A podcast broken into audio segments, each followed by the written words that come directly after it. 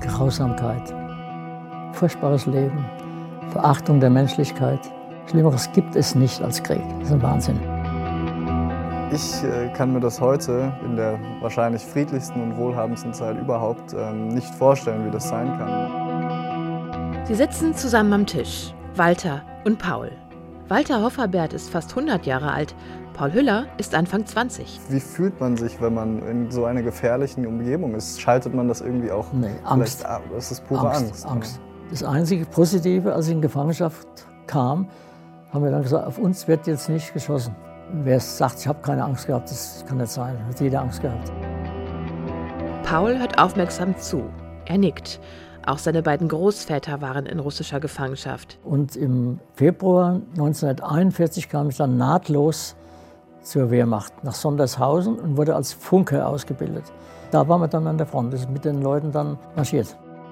Walter Hofferbert hat ein Fotoalbum mit Schwarz-Weiß-Bildern vor sich aufgeschlagen, auf dem runden Tisch in seinem Wohnzimmer in Offenbach. Hier sitzen sich die beiden gegenüber, in der Fernsehdokumentation 1945 und ich, die am Sonntag im HR-Fernsehen läuft. Paul Hüller ist Lehramtsstudent und hat viele Fragen an den Mann, der den Krieg noch selber erlebt hat. Gab es da eine Art inneren Konflikt? Wie sehr äh, hat man da auch seinen eigenen Überzeugungen vielleicht äh, widersprochen? Ich war dann Funktruppführer in einem Schützenpanzer waren, aber ich, ich, musste nicht schießen. Ich musste nicht auf Russen schießen, auf Menschen schießen.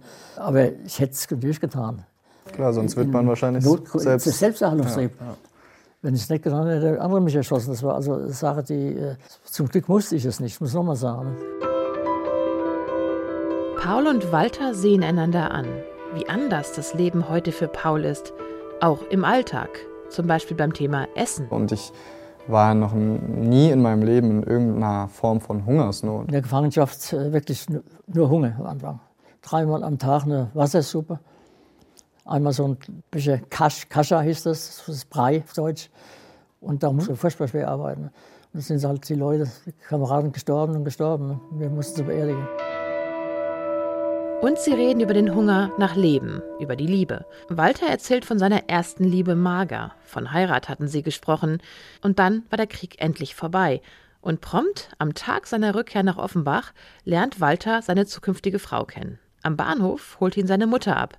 Der Vater lag mit gebrochenem Bein im Krankenhaus. Da habe ich sofort ins Krankenhaus. Plötzlich kam ein blonder Traum da rein. Krankenschwester. Na, verflucht nochmal, verdammt nochmal. Das darf nicht wahr sein.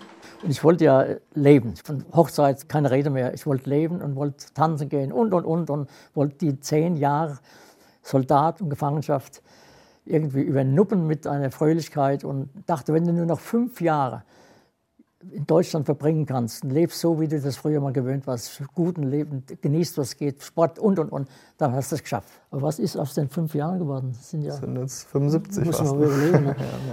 99 Jahre alt ist der Offenbacher Walter Hofferbert heute. Der Frankfurter Student Paul Hüller ist 22.